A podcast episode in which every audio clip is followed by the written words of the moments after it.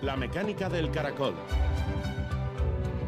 Un programa de ciencia, tecnología e historia con Eva Caballero.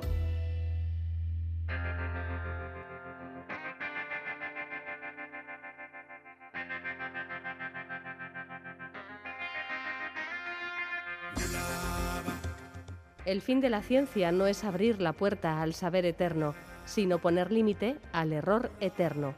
Galileo Galilei, astrónomo.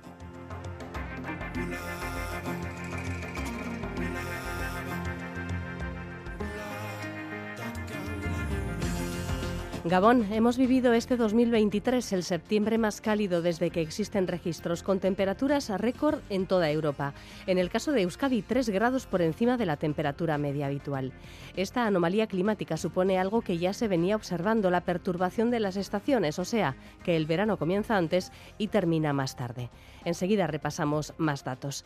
La Sociedad de Ciencias Aranzadi ha presentado su Atlas de aves nidificantes de Euskadi, con datos de poblaciones de las 180 especies que crían en nuestra comunidad. Cinco de ellas, por cierto, especies exóticas.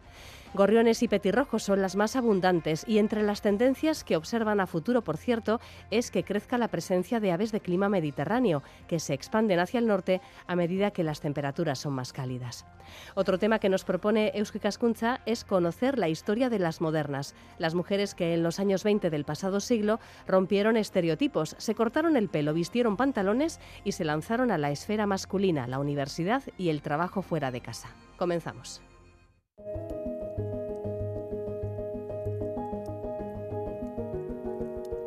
Seguimos en manga corta, ya avanzando por octubre y con los datos de temperaturas que se han alcanzado en el septiembre más cálido del que hay registros. De hecho, todo apunta a que 2023 será el año más caluroso desde que la ciencia anota y estudia los datos meteorológicos. Acudimos al BC3, Centro Vasco de Análisis del Cambio Climático, para poner sobre la mesa los datos de este caluroso septiembre, con Nerea Bilbao, investigadora predoctoral en BC3. Gabón, Nerea. ¿Qué datos puedes darnos sobre esta anomalía climática que se ha producido en septiembre y que tiene toda la pinta de seguir avanzando en estos primeros días de octubre, en los que vemos que las temperaturas pues eh, son más altas de lo que suele ser habitual en esta época del año? Efectivamente, el programa Copérnicus es el programa de observación de la Tierra de la Unión Europea, ya ha publicado su, su boletín de septiembre y recalca que eh, el mes de septiembre de 2023 está 1,75 grados por encima de los septiembres de los niveles preindustriales. Luego también da otro, arroja otro tipo de datos, como por ejemplo que el mes de septiembre de 2023 es el mes más cálido, más anómalo desde 1940, desde que se tienen registros en el reanálisis de la FAIF, por ejemplo. Eh, además, eh, septiembre es el mes más cálido a nivel global, excediendo en prácticamente un grado los niveles históricos desde el 91 hasta el 2020. Y además se espera que la temperatura media global de 2023 exceda eh, el récord del año más cálido hasta la fecha, que, que era el 2016. Así que podemos esperar que 2023 sea un año récord de temperatura, ¿no? Efectivamente, sí. El calentamiento tan exacerbado que estamos viendo en los últimos meses, además de, estar atribuido al calentamiento global antropogénico, ¿no? que como sabemos es un eh, fenómeno gradual que, se basa en el aumento de temperaturas que eh, está, registrado más o menos en 0,2 grados la década. Además de eso, también está la influencia de uno de los, de los fenómenos que marca la, la variabilidad interna climática, que se llama el fenómeno el niño-la niña, eh, en la terminología científica se identifica como el, fenómeno ENSO y entonces en este caso en junio entramos en eh, una fase nueva del niño lo que eh, normalmente está asociado con un aumento de temperaturas a nivel global. Puede que la acción combinada entre ambas causas esté eh, produciendo estos aumentos de temperatura que estamos registrando en estos últimos meses. El hecho de que en septiembre se haya superado la cifra de 1,5 grados más que en la era preindustrial em, nos tiene que parecer un, bueno, pues una señal de alerta importante de cara a conseguir los objetivos del Acuerdo de París, que precisamente sabemos que consisten en intentar no subir la temperatura media global del planeta en 1,5 grados de aquí a final de siglo. Claro, de aquí a final de siglo puede parecer para la audiencia algo muy lejano cuando ya hay meses en los que se supera ese grado y medio, ¿no? Bueno, hay que matizar esta cuestión, ¿no? Claro, eso es una de las ambiciones del Acuerdo de Países, era limitar el calentamiento global a 1,5 grados, pero claro, este límite está definido en referencia a la climatología, es decir, al clima medio de, que comprende un periodo de más de 15 años o más de 20 años. Por lo tanto, el aumento de 1,5 grados de alguno de, los meses, como en este caso septiembre de 2023, no significa necesariamente que ya se haya superado ese límite de 1,5 grados.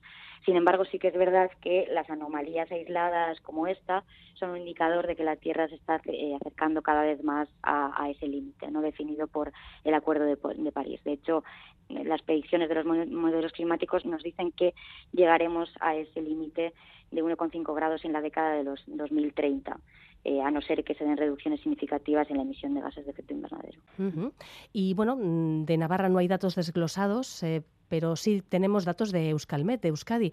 ¿Cómo han sido las temperaturas en nuestra comunidad durante este mes de septiembre? La Agencia Vasca de Meteorología ha calificado el mes de septiembre como un, mes extremadamente cálido en la mayor parte de Euskadi, con algunas excepciones en la llanada alavesa. Sin embargo, la, anomalía eh, media en todo Euskadi sería una anomalía positiva de 3 grados respecto al promedio histórico de 1981 a 2010 y bueno, en la vertiente cantábrica además se han registrado temperaturas medias más altas que las registradas en el, mes de agosto. Bueno, esta anomalía climática se está experimentando, de hecho, en toda Europa, ¿no? Eh, ¿Qué datos podemos eh, comentar que sean especialmente eh, relevantes?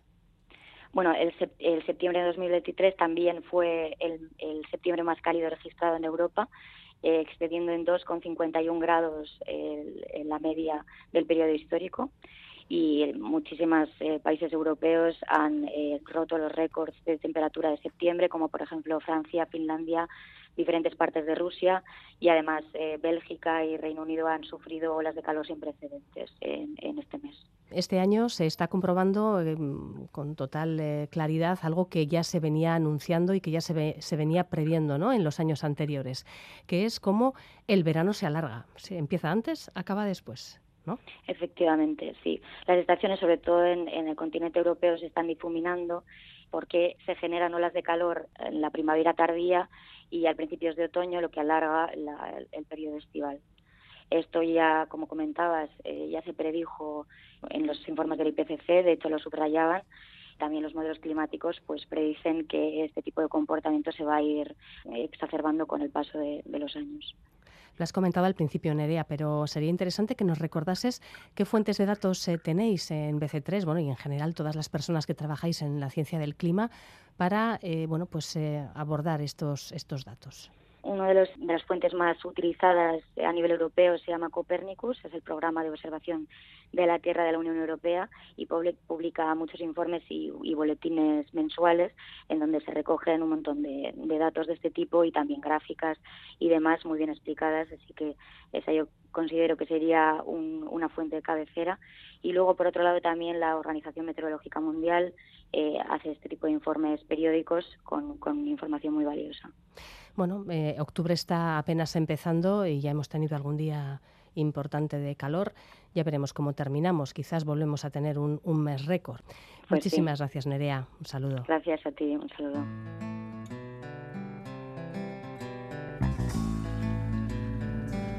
Planeta Aranzadi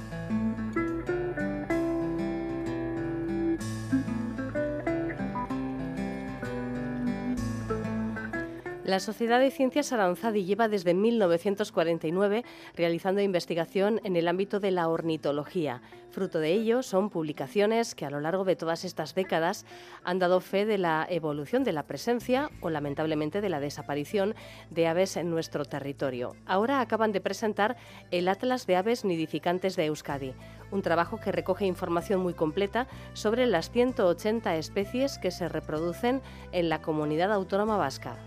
175 son autóctonas, 5 son especies exóticas. Nos acompaña Juan Arizaga, director del Departamento de Ornitología de Aranzadi. Hola Gabón, Juan, buenas noches. Hola, hola Eva Gabón, muy buenas. ¿Qué información se recoge para cada especie de ave para hacernos una idea? ¿Cómo habéis planteado el atlas? Bueno, pues lo primero que yo diría es que es el primer atlas moderno eh, cuantitativo ¿no? que, Euskadi tiene en, materia de aves nidificantes. Eh, este trabajo digamos, nos pone un poco eh, pues eh, al nivel y a la altura de, pues de, de, las regiones más, más desarrolladas donde este tipo de atlas en algunos casos incluso ya pues llevan décadas de, de andadura, ¿no? Pero el caso es que aquí, por una cosa o por otra, no, no teníamos un, un trabajo tan, tan ambicioso, tan, tan exhaustivo como este.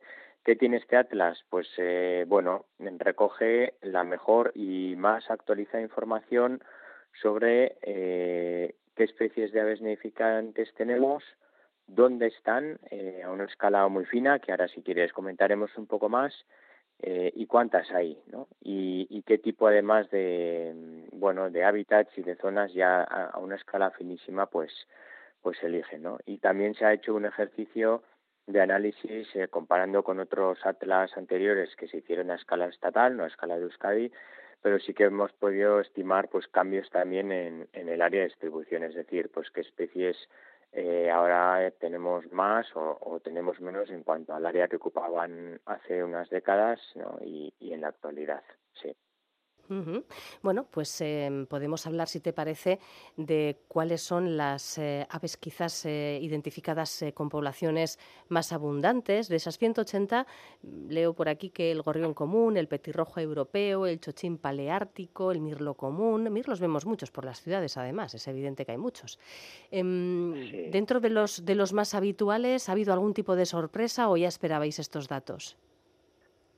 Bueno, de alguna manera se esperaban, ¿no? Quizás en pues en el ranking exacto de, de, cuál está el primero o el segundo, que es eh, a veces un poco, ¿no? Eh, somos una especie muy dada a hacer rankings y listas y, y ordenar las cosas. Bueno, a veces eh, sí que sorprende la, la especie más abundante eh, ha salido curiosamente que es el, el gorrión común el que tenemos en, en nuestros pueblos y, y, ciudades no con una estima de, de 390.000 ejemplares para para todo Euskadi no con luego esto vino con unos eh, eh, intervalos de confianza una cosa bueno a nivel estadístico que decir que hay 390.000 exactamente pues no. Pero bueno nos movemos en unos rangos que, digamos el, el, valor redondeado es ese, ¿no? Eh, pero le siguen muy de cerca otras especies. El petirrojo sería el chanchangorri, pues la segunda especie más abundante, con una estima de 330.000 ejemplares en todo el territorio. El mirlo que has comentado, pues ya está un poquito más por debajo, 280.000. Eh, bueno, el, el carbonero común, que bueno, es ese pájaro de color amarillito, azul por encima, con una especie de babero negro que, que extiende, es muy habitual en comederos y en cajas nido, pues estos ya nos vamos a, a 210.000 ejemplares y bueno, pues ya de, de ahí para abajo, ¿no? En todo caso, lo que sí, lo que sí quisiera comentar es que es la primera vez que se estiman tamaños poblacionales para, para todas las especies de aves nidificantes en Euskadi. ¿no? Este ejercicio no se había hecho nunca antes porque la metodología necesaria para hacer estas estimas, que detrás de esto hay mucha ciencia, pues, pues tampoco se había aplicado nunca, ¿no? O sea que el Atlas en ese sentido es novedoso. Incluso en muchas especies no solo decimos cuántas hay en total, sino que luego a escala de celdas de 5 por 5 kilómetros, pues decimos en cada una de esas eh, celdas cuántos cuántos individuos hay no y esto es una cosa pues muy no, muy novedosa. Realmente es un es un hito no en el en el ámbito de, de la ornitología vasca. Sí. y cómo habéis recabado todos estos datos eh, aquí ha sido fundamental la ayuda de muchísimas personas que de forma voluntaria pues eh, han ido a hacer observaciones y han trasladado esos esos datos recogidos. Sí sí sí esto bueno como la gente podrá imaginarse, el, trabajo que, que, hay detrás de esto es, es descomunal. ¿eh? Ha sido un trabajo de campo de cinco años, coordinando a una cantidad enorme de, de tanto voluntarios como, como profesionales, pues que han estado pateando eh, pues cada rincón de nuestra geografía pues para, para sacar toda la información con la que luego hacemos estos mapas y estas estimas, ¿no? Eh, ya digo, desde 2016 hasta 2020 incluidos, pues, pues estuvo haciendo toda esta labor, ¿no? Y esto ha sido un trabajo que ha sido capitaneado desde, desde Aranzadi, coordinado desde aquí, pero luego pues han colaborado tanto instituciones públicas, gobierno y, las tres diputaciones, como, como luego eh, entidades naturalistas que movilizando también a sus bases y a sus voluntarios pues pues han, han colaborado en el en el Atlas y son son copartícipes de este pues de lo que yo diría que es un, un éxito colectivo no porque esto lo hemos lo hemos logrado entre entre todos y todas y, bueno pues es también algo eh, agradecer desde desde Aranzadi como entidad que ha liderado este proceso pero pues de felicitarnos entre todos mutuamente no por, por, por por todo este conocimiento alcanzado, ¿no? Un conocimiento interesantísimo que además nos permitirá seguramente marcar qué espacios cuentan con mayor diversidad de aves en Euskadi. ¿Nos podrías poner algún ejemplo? Sí, efectivamente, al, tener información tan, tan fina a nivel espacial, pues eh, identificamos perfectamente dónde están eh, las distintas especies y dónde se concentran también, ¿no? Y cuáles son los puntos los puntos calientes de, biodiversidad en el sentido de, que acogen más, más aves o más, más ejemplares y, los que menos. ¿no? Eh, de hecho, el Atlas, em, que está dividido como en, varias secciones, en su, último, en su última sección o capítulo, es un capítulo de síntesis donde, donde se hace un análisis de conjunto, ¿no? y ahí aparecen una serie de, de mapas y de gráficos que ayudan a entender precisamente esto esto que nos que me preguntas no entonces bueno eh, cuáles son los puntos calientes de mm, en cuanto a aves bueno pues por un lado tenemos los los humedales no las zonas húmedas eh, concentran un elevadísimo número de especies pues porque son hábitats eh, bueno pues pues muy ricos en un montón de especies y además aparecen especies que no que no tenemos fuera de los humedales no las aves acuáticas, ¿no? que son exclusivas o casi exclusivas de este tipo de, zonas.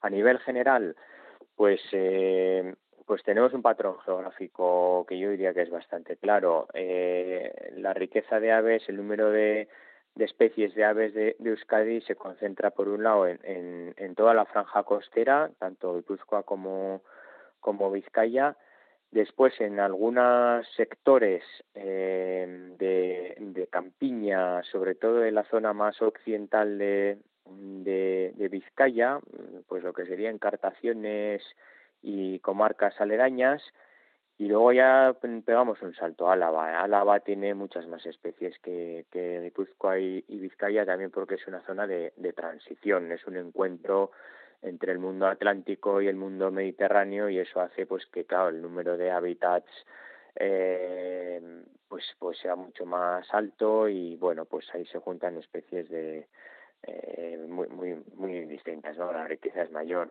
Particularmente interesante pues son eh, bueno, la propia llanada alavesa y, los grandes humedales alaveses de Uribarri y Gamboa, Salbura, etcétera, toda esa zona acumula una gran cantidad de especies y luego el corredor del Ebro, incluido Río Jalavesa, ¿no? que tiene un montón de especies que no aparecen en el resto de Euskadi porque son llaves eh, de carácter muy mediterráneo, ¿no? Que, que bueno, pues están, digamos, en, en el límite, ¿no? Porque, porque eh, son, son típicas de, de, ambientes más, más secos, más mediterráneos, pues que aquí, por donde estamos, pues son, son más escasos, ¿no? Bueno, ¿y dónde hay menos? Pues pues las zonas con menos especies son las, las grandes masas forestales de, de, exóticas, ¿no? Pues los pinares, básicamente, y los eucaliptales, las plantaciones de pino y eucalipto que sobre todo dominan parte del paisaje de, de una parte de Vizcaya y de una parte de, de Guipúzcoa, pues ahí es donde menos especies nos aparecen. Sí, sí, sí. Bueno, y mm, tenemos también eh, otra idea que es eh, interesante que comentar. Las especies en mejor estado de conservación son las que viven en los bosques, las especies forestales, y eh, las ligadas al medio agrario pues están en peor situación. ¿Esto qué, qué, fotografía nos deja de también no solamente del presente, sino del, del futuro? Si, si seguimos avanzando en las condiciones que favorecen a unas y perjudican a otras. Sí, pues mira, con este tema un poco relacionado con conservación, yo dejaría, digamos, tres, tres titulares, ¿no? Por un lado, es que, como comentas, pues dentro de nuestra realidad, pues hay, hay ganadores y perdedores. Les va bien y durante los últimos años están mejorando eh, porque están ampliando su área de distribución o porque eh, están aumentando sus poblaciones, pues las aves forestales. Eh. El bosque en general se está recuperando y pues a las aves forestales les va bien. También les va bien a las aves acuáticas. Durante los últimos años y ha habido esfuerzos por las distintas administraciones y bueno por recuperar humedales eh, se han ido recuperando humedales se han ido creando algunos humedales en zonas donde habían desaparecido y en general siempre hay alguna excepción pero en general a las aves acuáticas también les está yendo bien ¿eh? es un grupo que, que está bien y los grandes perdedores de esto, sin embargo, son las, las aves asociadas a, a los medios eh, agrarios, ¿no? que en el caso de Guipúzcoa y Vizcaya pues es principalmente la, la campiña, la campiña atlántica, ese mosaico de prados, bosquetes, líneas de seto, caseríos, pequeños pueblos típicos de nuestro paisaje tradicional eh, vasco más, más atlántico, ¿no? esas aves eh, están mal. Y luego en el caso de Álava, pues las zonas también de, cultivos de, cereal tradicionales de secano, eh, bueno, pues esas aves asociadas a espacios abiertos, como digo, sea campiña atlántica, o sea, el, el, el mosaico eh, agroforestal, pero bueno, con, con, con, con, cultivos de cereal, etcétera, de, de Álava, pues, pues están mal, ¿no? Están, están en el proceso especie icónica de esto pues puede ser por ejemplo el alcaudón dorsirrojo o el o el aguilucho cenizo no son dos especies pues que, que poco a poco se nos se nos van sí.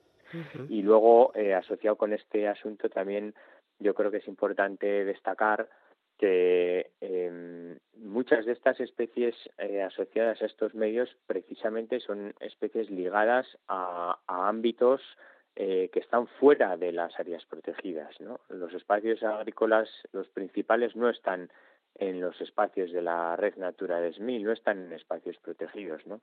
Entonces también desde el punto de vista de la conservación no basta con hacer esfuerzos en la red Natura 2000 y en los espacios protegidos. Eh, la conservación eh, tiene que ser un elemento transversal que, que, también se debe tener en cuenta en las políticas de, pues en este caso de, del sector eh, primario, ¿no? Porque hay muchas especies que es que están fuera prácticamente de, como digo, de los espacios protegidos y precisamente son las, las que les va peor.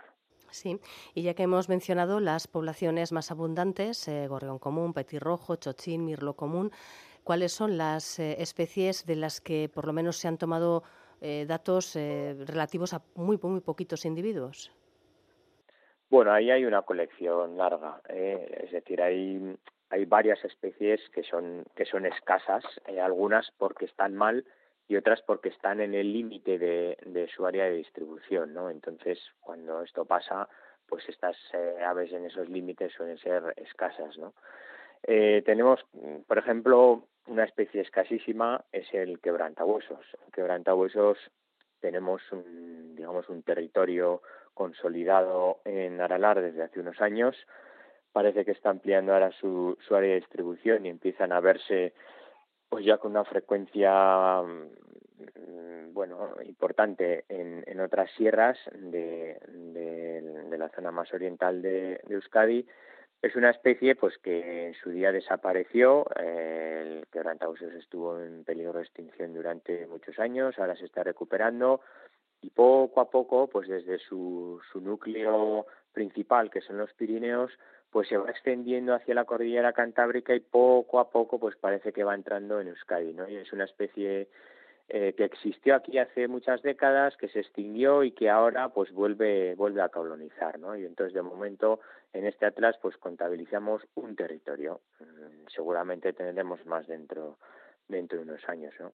Otras especies escasas, pues tenemos ahí varias especies muy mediterráneas eh, que son eh, muy escasas de momento, pero que al ritmo al que vamos, ¿no? Y dado el escenario de cambio climático, donde lo que va a pasar aquí es que cada vez se va, digamos, mediterraneizar más Euskadi y se va a volver menos atlántico, pues a estas especies les va a ir bien, ¿no? Y cada vez, cada vez van, a, van a ser más abundantes y van a ir colonizando de sur a norte el territorio. Y ahí podemos citar pues especies como la carraca, los abejarucos, eh, la bubilla, el críalo y bueno, algunas algunas otras especies así como como muy mediterráneas, ¿no? Así por poner al, algunos ejemplos de especies escasas. Luego hay algunas aves acuáticas pues que también son escasas y que bueno, ya veremos si si van a más o, se quedan ahí, ¿no? Algunas especies de patos pues como el porrón moñudo,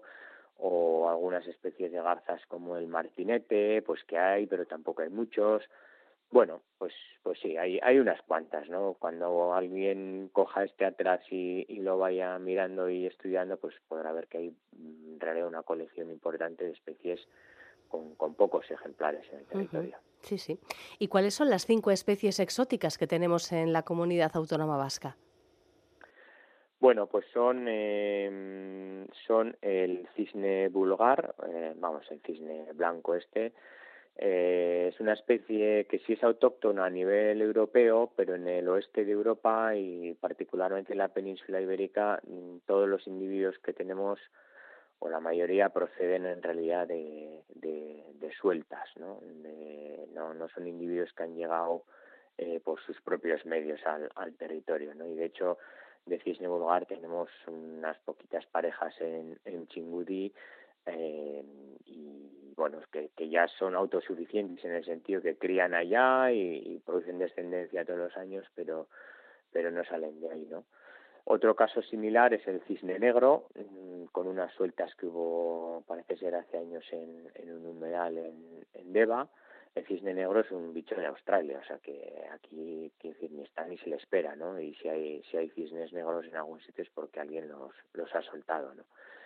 Y siguiendo con las con este grupo de los de las anátidas, ¿no? Pues también el, el tarro canelo es otro el tarro canelo es un pato de color canela, como su nombre indica, eh, de tamaño un poco parecido al nana de azulón que igual conocemos conocemos todos, ¿no?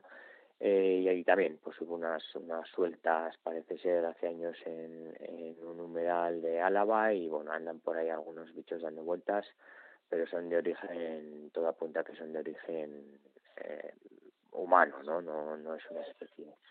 Luego tendríamos el, un pajarito muy bonito que viene de Asia, de, de China, que se llama Leiotrix piquirrojo. Hace años se le llamaba ruiseñor del Japón. La verdad que son, son preciosos, ¿eh? pero son unos bichos cuyo origen eh, parece ser que están entrando desde Francia, ya están criando en el noreste de Guipúzcoa y su origen eh, al final viene de, escapes o sueltas de, de aves de jaula.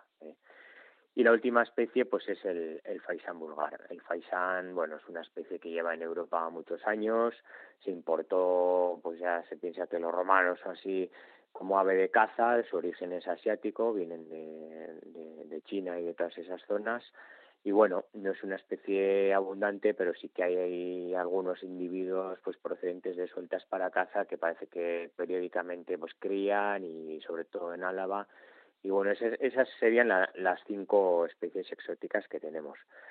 No tenemos en Euskadi un problema con aves exóticas, son mm, están muy controlados, son pocos ejemplares y, y no tenemos los problemones que igual pueden haber en otras zonas, pues con currucas o u otras especies ¿no? que están generando verdaderos problemas. Aquí, por uh -huh. de momento, pues, pues la situación, digamos, está saneada en, en, ese sentido. Sí, sí, como ocurre con esas cotorritas que hay en, en ciudades como Barcelona o Sevilla, que, que es que Eso ya es. directamente no hay palomas, ¿eh? son todo cotorritas de colorines que hay por todas bueno, partes. Bueno, y no solo palomas, ¿eh? por ejemplo, en Sevilla tienen un problema muy serio con la conservación de algunos eh, murciélagos, eh, de especies amenazadas que las cotorras los, los cogen y los sacan de los agujeros donde están los murciélagos y, y los matan para quedarse con los agujeros, ¿no? Entonces, que si las especies exóticas al final no son broma y generan problemas de conservación serios en, en algunos sitios.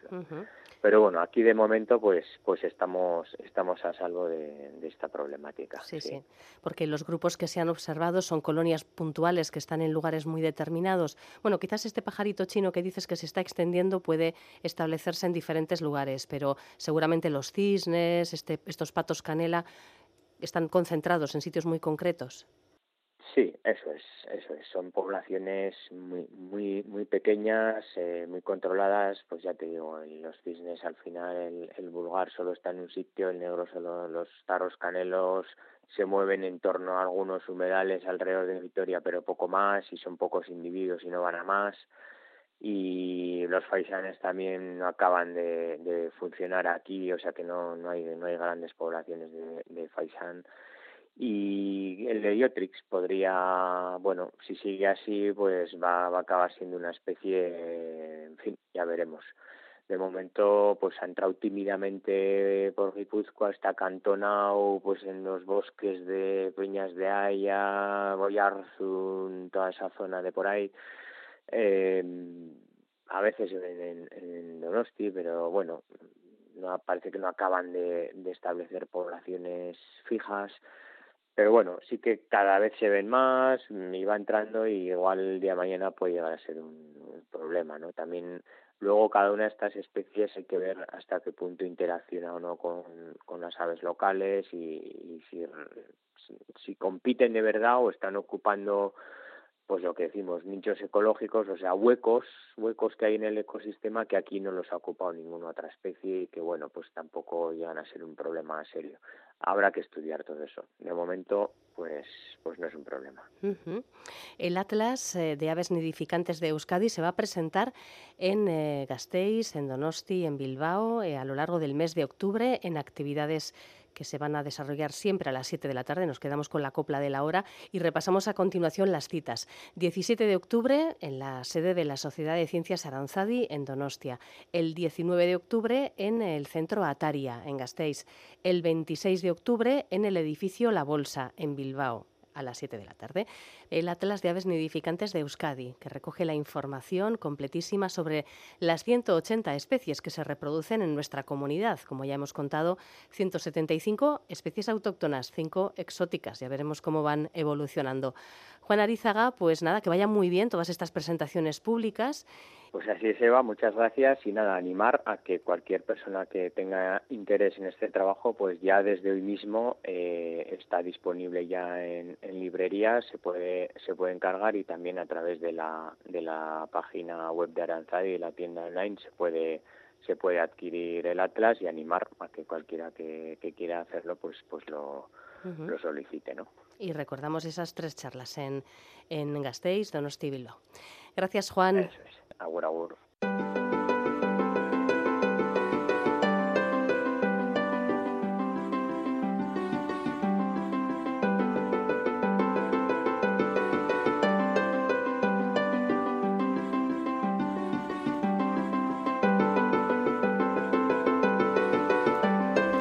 Hace un siglo, en la década de 1920, una nueva generación de mujeres se rebeló contra el rol social impuesto. Rompieron en lo estético, vistiendo de manera desenfadada, con prendas masculinas, llevando el pelo corto y fumando en público.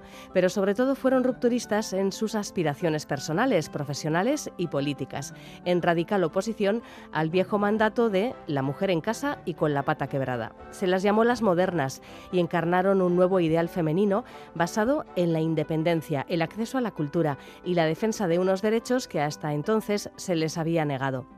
Como vanguardistas que eran, las modernas de hace un siglo representaban solo a una minoría y su modelo de mujer estuvo lejos de hacerse hegemónico. Eso sí, a ellas se debió un importante cambio social y cultural que cristalizó en la conquista de derechos y libertades en la siguiente década, a partir de la proclamación de la Segunda República en 1931. Retrocedemos un siglo, ni más ni menos, en esta primera em, bueno, pues entrevista, charla en la sección de Eusko Cascunza con Juan Aguirre un año más. Gabón, Juan. Gabón, Eva.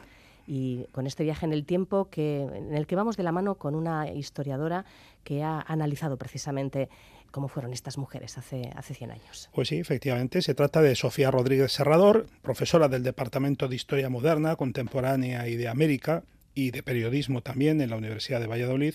Es una investigadora centrada sobre todo en sus trabajos en, temas socioculturales, de género, en la España contemporánea. Bueno, recientemente ha publicado un trabajo sobre el divorcio durante la Segunda República, eh, otro sobre la violencia contra las mujeres en el siglo XIX, los malos tratos en el matrimonio, y ahora participa en un libro colectivo titulado La aventura de la modernidad, los años 20 en España, al que aporta un interesante análisis sobre esto que acabas de presentarnos, Eva, las mujeres de los años 20. ¿no? Así que le saludamos. Buenas noches, Sofía. Hola, Sofía, buenas noches. Buenas noches, Juan, Eva. Muchas gracias por invitarme a charlar esta noche con vosotros. Tenemos una nueva feminidad que surge al final de la Primera Guerra Mundial, ¿verdad? Y que bueno, se manifestó por Europa, por, por América también, en el mundo occidental durante los años 20. Por tanto, esto tiene los visos, todos los rasgos de algo que hoy llamaríamos un fenómeno global, fue un movimiento global, ¿no? Una rebelión global, de algún modo. Sin embargo, usted, Sofía, destaca el papel de las intelectuales como inventoras de la mujer moderna, eh, al menos en España. ¿Nos lo podría explicar, por favor? Sí, evidentemente es un fenómeno que se está dando en las sociedades occidentales durante el primer siglo del primer tercio, perdón, del siglo XX, en un marco un poco mayor, de cambio de mentalidad, de comportamientos, cambios en la modernización de las sociedades en general en ese primer tercio. Lo que pasa que el papel de las intelectuales y cómo se dirigen a las mujeres em, en España tiene un valor fundamental para entender este cambio. Es un fenómeno al que ya se refirió eh, la profesora Ana Bordonada también, eh, cuando hablaba de la invención de la, de la mujer moderna, realmente, si viéramos la actividad de estas mujeres intelectuales en España, de las generaciones del 14 y de las generaciones del, del 27, perdón, y especialmente todas aquellas que con colaboraciones en prensa, estoy pensando, por ejemplo, en Carmen de Burgos, en María Alejárraga, en Isabel Oyarzábal, lo que encontramos es que apelan a un diálogo con las mujeres, las hablan directamente sobre cómo eh, ser una mujer moderna, porque lo que lo están ligando este proceso de una sociedad en transformación es que el nuevo modelo de feminidad, esa nueva identidad de género, está ligado a esa modernización y tienen una producción cultural que es fundamental. Van a estar, bueno, pues desde las primeras intervenciones de Carmen de Burgos a través de la prensa a inicios del siglo XX, o por ejemplo con las famosas encuestas que hizo entre 1904 y 1906 con, sobre el divorcio o sobre el sufragio femenino, es un diálogo directo en el que las están proponiendo un modelo alternativo de, de ser mujer fundamentalmente. Las están diciendo que tienen más oportunidades de las que tradicionalmente se las están eh, ofertando más allá de ser madre, esposa, de lo que las hablan eh, realmente con sus textos es de la necesidad de educarse, de formarse, de reflexionar, de reivindicar un papel más activo y la posibilidad también de incorporarse a un mercado laboral. Son todo ideas que a lo que llevan o conducen a la emancipación de la mujer y esa emancipación se entiende como una independencia, pero una independencia que pasa por la vía de lo económico, de poder sostenerse eh, a sí mismas. Lo que tenemos es una producción no solo en artículos de prensa, sino en el caso, por ejemplo, de la escritora Carmen de Burgos, serán varias las novelas en las que o bien critica eh, la situación de las mujeres por el, código legal que hay en España, como por ejemplo el artículo 438, la malcasada, pero también otras en las que nos dibuja mujeres, bueno, pues que tienen un nuevo comportamiento, que tienen el pelo corto, como la melena la discordia, o que practican deportes o acuden a las piscinas. En el caso de Carmen de Burgos, además la década de los 20 lo, la cierra casi, bueno, pues con una reflexión en ese ensayo de la mujer moderna y sus derechos en las que hace un repaso de todos eh, esas, esos derechos que a las mujeres se les han ido negando y cómo realmente tienen, tienen un derecho natural a ello. María Alejárraga empezó en 1915 una sección en blanco y negro titulada La mujer moderna. Ellas mismas se convierten en un referente y utilizan esa conceptualización de mujer moderna para explicarle a las españolas qué pueden pedir, qué deben demandar, ¿no? Y, es lo que van a estar haciendo a lo largo del siglo, van a seguir, de la década, perdón, van a seguir insistiendo. En el caso de Lejarra, bueno, pues cartas a las mujeres de España en 1916 o la mujer de, eh, moderna también en 1920. Margarita Nelken era exactamente lo mismo. Eh, con un libro que es La condición social de la mujer en 1919 y cuando llega a la República es la mujer ante las Cortes Constituyentes. Y además tenemos un montón de pequeñas eh, intervenciones a través de columnas en la prensa que nos pueden parecer quizás un poco aburridas o que pueden ser poco interesantes bajo títulos, por ejemplo, La mujer, el niño y el hogar de Mariluz Morales, que realmente lo que, lo que está utilizando es una sección que nos puede parecer tradicional de consejos para la casa, en la que se reivindican, eh, de vez en cuando se van metiendo, bueno, pues ciertas reivindicaciones feministas. La moda femenina de los años 20 responde a la búsqueda de comodidad y de igualdad con el hombre. Se extiende así el uso de pantalones, de trajes de chaqueta, también el corte de pelo masculino, ¿no? Más allá de lo anecdótico, ¿qué significado mm, hay que atribuir a esta ruptura estética de la mujer de hace un siglo, porque sus madres vestían de una forma absolutamente diferente. Claro, hay una transición en la forma de vestir, Eva, que es verdad que a principios del siglo XX empiezan a abandonarse parte de, eh, bueno, pues esos apartosos trajes de, mujeres, pero la clave es a partir fundamentalmente de la Gran Guerra, cuando las mujeres tienen que incorporarse masivamente al mercado laboral para sustituir a los hombres, cuando tienen que cambiar el tipo de ropa.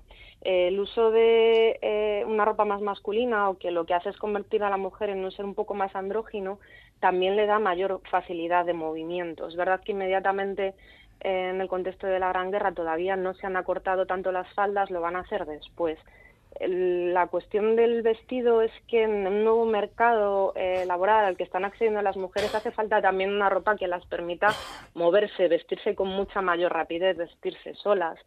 Eh, pero quizás a nosotros nos llama la atención más la cuestión de la vestimenta, esos vestidos más cortos, más fluidos, con tejidos mucho más ligeros y que pesan mucho menos, al que contribuyó, por ejemplo, toda la moda que podía venir eh, de la mano de eh, Coco Chanel o de París, pero que en las revistas españolas también se reproduce con unos patronajes que se pueden hacer las mujeres en casa, ¿no?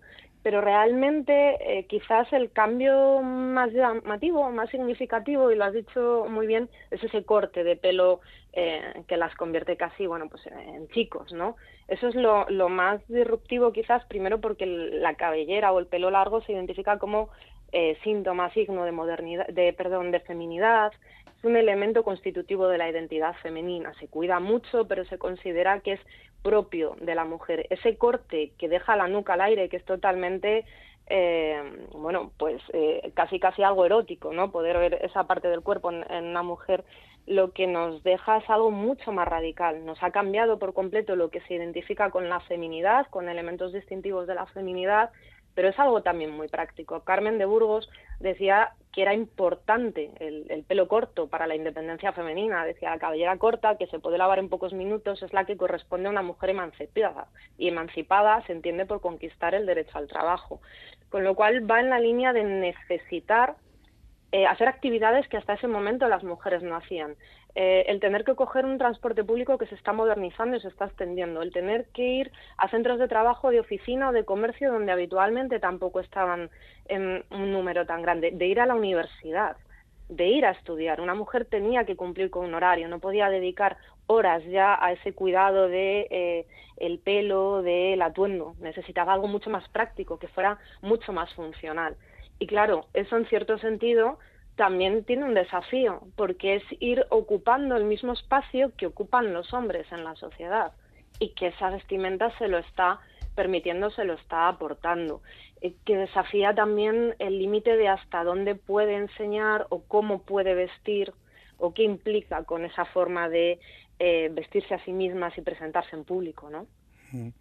Bueno, ya Sofía nos ha citado a, varias mujeres importantes que abrieron brecha con sus escritos. Algunas de ellas además participaron en fundación de asociaciones feministas, promovieron actividades culturales. Claro, eran mujeres que provenían obviamente de medios cultos, burgueses. Yo no sé qué influencia real tuvieron en un país como el de hace 100 años, que era eminentemente rural, con una elevada tasa de analfabetismo y evidentemente anclado en el patriarcalismo y bajo la severa tutela de la Iglesia.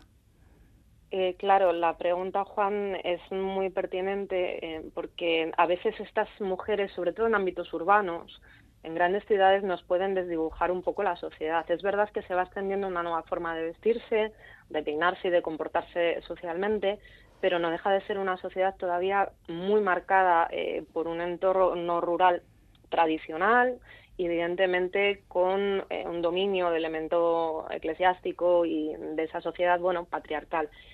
Eh, no podemos tampoco dejar que se nos desdibuje, pero sí que podemos pensar que no todas las mujeres que van a estudiar tienen, o su origen es una clase media alta. En ocasiones también es eh, una zona mm, rural mm, que por los padres, por ejemplo, que se dediquen al comercio o sean viajantes, tienen una situación que les permite salir de esos entornos. Van a las grandes ciudades, cambian la forma de vestirse, cambian la forma de comportarse, pero vuelven a sus casas. Y cuando vuelven a sus casas, en cierto modo, ellas vuelven siendo bueno, pues esa moderna, ¿no? que también puede servir de referente para otras en entornos eh, más pequeñitos o, más rurales. Em, es difícil saber realmente la extensión del modelo. Obviamente no va a ser un modelo hegemónico. Estamos hablando de un fenómeno fundamentalmente eh, urbano, pero investigadoras como Encarnación Lemus o em, Consuelo Flecha han señalado que estas mujeres que van a las grandes ciudades o a las universidades a estudiar cuando regresan, por ejemplo, a sus pueblos, sí que están ya proyectando en sí mismas ese modelo de mujer moderna, pueden inspirar a otras. Pero lo que tenemos que pensar normalmente es que su influencia o su proyección es limitada, no dejan de ser una minoría, no dejan de ser algo quizás que podríamos, eh, podríamos decir anómalo en el marco de, la sociedad. Es importante que, que, ellas estén ahí, que la prensa haga una cobertura tan grande y tan dedicada de, de, cómo está cambiando el modelo de mujer, es fantástico, es fundamental, pero tenemos que pensar que la sociedad no cambia tan deprisa. Se ha normalizado, pero no quiere decir que todas las mujeres empiecen a comportarse así, aunque sí que es verdad que si vemos la prensa, ahí estoy pensando por ejemplo en Crónica en el año 1932, hay un reportaje que las fotografías de Seyer es preciosa, se las pregunta unas con esta palabra modistillas, que es como se llamaba a, a, las modistas muchas veces sobre los nuevos derechos femeninos, qué opinan del divorcio, ¿no? de estas cuestiones que están en marcha en la República. Y la imagen es una imagen de mujeres con ropa típicamente que podríamos asociar a esa forma de vestir más corta, con el cabello eh, también unas melenitas cortas, muy risueñas, evidentemente, porque eh, la fotografía las representa de esa forma, bueno, un poco dulcificada también, pero son modernas a su manera. Obviamente no están en la universidad, obviamente no van a los debates eh, intelectuales sobre cuál es el, el papel de la mujer y hasta dónde puede desarrollar sus estudios y su carrera, pero se han imbuido. Son entornos urbanos. Podemos pensar que la proyección hacia las zonas rurales depende de la relación que tengan con eh, la ciudad más cercana, de la población que tengan, de la movilidad que haya. No es general, pero sí que vamos a pensar o podemos pensar que sí que emana al resto de la sociedad y sobre todo se normaliza. ¿Qué papel jugaron las asociaciones feministas en el surgimiento de estos nuevos modelos de mujer? Pues encontramos casi un poco, Eva, la misma situación. Realmente en España, más o menos en la coyuntura 18-19, empiezan a multiplicarse las asociaciones feministas, eh, empezando por Unión de Mujeres Españolas o la más grande de todas, Asociación Nacional de Mujeres Españolas. También es verdad que las asociaciones, en el caso de España, en estas que tienen un corte laico o que dentro de su programa tienen una postura laica, por así decirlo, tienen enfrente o a su lado eh, Acción Católica de la Mujer, que encarna, en cierto sentido, bueno, pues unos principios modernizadores dentro de un parámetro católico y, también conservador, pero moderno a su manera. Ayudan a dinamizar el debate. Claro, es un debate que se mueve en unos círculos quizás excesivamente restringidos, pero están eh, organizando conferencias, son las que van a em, eh, elevar escritos. Dentro de esos grupos de sociabilidad de este tipo de asociaciones terminan encajando mujeres, bueno, pues como María de Maeztu, como Clara Campoamor o Victoria Ken, que al final son las que nos dinamizan, solo por poner tres ejemplos conocidos por todos, eh, pues toda la intelectualidad y, el movimiento feminista de aquellos años. Ellas son las que impulsarán instituciones como la Residencia de Señoritas para acoger eh, a esas mujeres que van a la capital a estudiar y que realmente necesitan un sitio donde alojarse, porque si no, no las van a dejar ir a estudiar. Eh, son las que impulsarán el Liceo Un Club también como un centro de debate y de transformación del papel de la mujer y, de la sociedad, ¿no? Intentando llegar a, cambiar lo que se espera de las mujeres y los derechos que puedan, que puedan disfrutar. Pero realmente estamos moviéndonos en círculos mm, elitistas, burgueses y a veces excesivamente reducidos. Pero sí que es verdad que a través de su actividad, bueno, la prensa la refleja y están intentando cambiar la situación. Eh, casi todas, además, digamos que tienen unas líneas de actuación que van muy parecidas, aunque el asociacionismo sea, esté atomizado, pero suelen coincidir en muchos puntos, ¿no? Y sí que están intentando em, abrir un debate y sobre todo sostenerlo en el tiempo, que se entienda que sus reivindicaciones son legítimas y que se las tiene que dar una respuesta, intentando dar un poco soporte a todas esas mujeres que se sienten inquietas, que, que creen que pueden hacer más en esta sociedad, ¿no? Entonces, bueno, son las que están dando la batalla de cara a los poderes públicos, a las instituciones, las que van a auspiciar asociaciones dentro del marco de la universidad, que lo que quieren es potenciar, por ejemplo, que las mujeres, bueno, pues tengan unas mejores condiciones educativas. Esa batalla sí que la están dando y es fundamental, pero numéricamente, obviamente, no, no es un fenómeno extendido. Mm. Pero es importante que estén y que son las que, digamos, llevan un poco ese liderazgo. Hay una frase, Sofía, de María Aljarraga, que se ha repetido muchas veces, que dice, gran parte de la impunidad masculina está en la ignorancia femenina.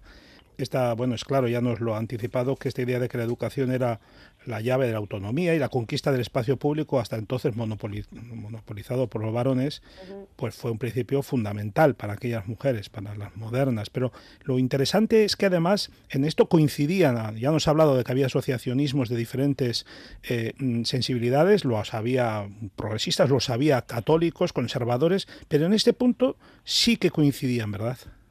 Sí, es eh, claro, también es una cuestión que está relacionada con el círculo social en el que se mueven y la clase social a la que pertenecen. Eh, por desgracia, la universidad sigue siendo un centro elitista, el acceso a los estudios superiores sigue siendo una cuestión elitista y claro, ahí se encuentran mujeres que tienen un diferente devenir ideológico, pero que confluyen en un espacio que es netamente masculino, un lugar para mujeres en muchos casos, donde van a coincidir, se van a encontrar y las aspiraciones son muy parecidas realmente, ¿no? Entonces, también hay una forma de entender el feminismo y la feminidad, muchas veces que intercambian o intercalan los dos términos, que, se está construyendo. No todos entienden eh, lo mismo por esa misma palabra, no todos se identifican con el apelativo de feministas y, por ejemplo, Acción Católica de la Mujer reivindica en algunos de sus escritos que ellos pertenecen a ese movimiento feminista.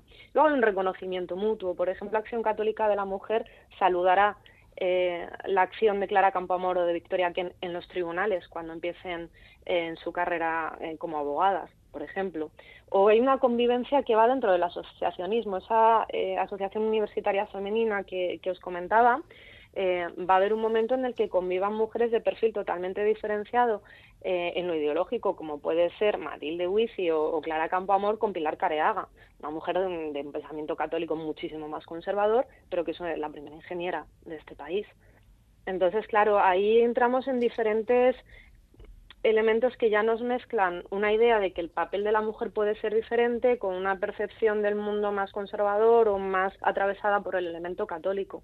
Pero lo que tienen todas claro, ah, sea como sea, es que la necesaria formación de las mujeres para reclamar el sitio que les corresponde en la, en la sociedad es algo a lo que no pueden renunciar y lo que van a estar reclamando desde diferentes sectores. Luego la cuestión de la independencia. ¿Hasta dónde llega esa independencia? Bueno, pues depende de eh, ya lo que consideren que tiene perspectivas de futuro para un desarrollo personal de las mujeres. Ahí pueden divergir más. Por ejemplo, en cómo tienen que hacer la participación política. Puede haber más divergencia, pero, por ejemplo, en el acceso a la educación es una de las cuestiones donde vamos más a estar de acuerdo entre ellas. Los años 20 en el mundo occidental asisten a una toma de conciencia de las mujeres sobre sus derechos civiles y políticos. No deja de ser curioso que los primeros avances en este sentido se dieran precisamente aquí durante la dictadura de Primo de Rivera, a partir de 1923. ¿Esto cómo se explica? Eh, Eva, es verdad que parece quizás un contrasentido. ¿no? Em, realmente no tendríamos que ver la dictadura de Primo de Rivera como el arranque o el inicio de esas primeras conquistas, sino como la eclosión quizás de un movimiento que viene trabajando con una anterioridad em, mucho mayor y más a largo plazo. hay un concepto que manejan todas las mujeres más o menos, digamos, como una especie de lugar compartido o lugar común en los años 20, que es que ellas vienen de unas reivindicaciones que empezaron a articularse con mayor anterioridad, con, mucha mayor anterioridad. Por ejemplo, todas en los años 20, tanto mujeres de un espectro más conservador como mujeres más progresistas, todas se consideran herederas de figuras como Concepción Arenal. Todas, sin distinción.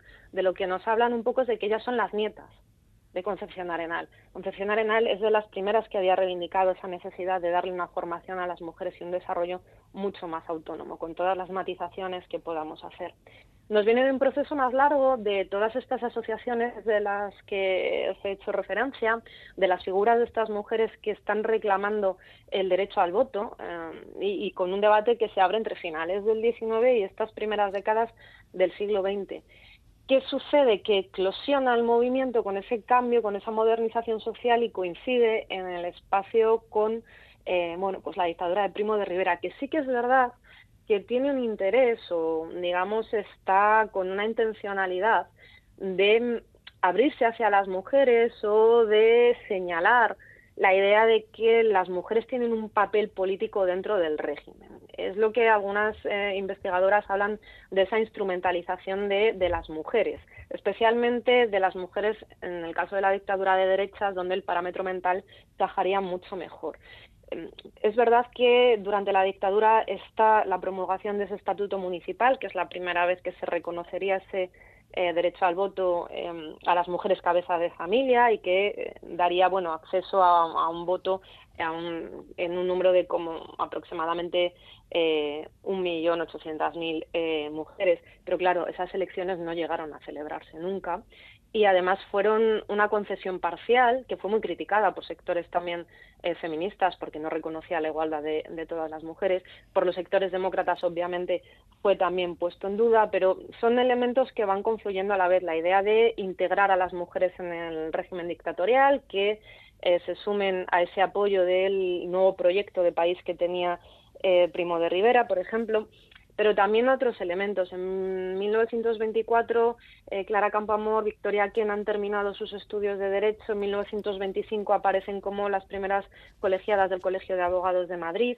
Tenemos eh, los resultados de un proceso formativo y de incorporación de las mujeres al mercado de trabajo que no se puede obviar o que no se puede desdeñar. Y eso, digamos que en una dictadura que necesita un apoyo social y dotarse también de unos em, apoyos sociales encaja muy bien el intentar dar a las mujeres un reconocimiento de unos derechos que vienen demandando largo tiempo y con, una insistencia de eh, hacia los poderes públicos o dirigirse hacia los poderes públicos que es constante y creciendo. Además es verdad también que luego tendríamos el ejemplo de la Asamblea Nacional Consultiva, donde aparecerían esas primeras mujeres asambleístas o eh, esa especie de 13 primeras congresistas, por así decirlo. Pero realmente es intentar incorporar a las mujeres a la dictadura, pero en un proceso mucho más amplio.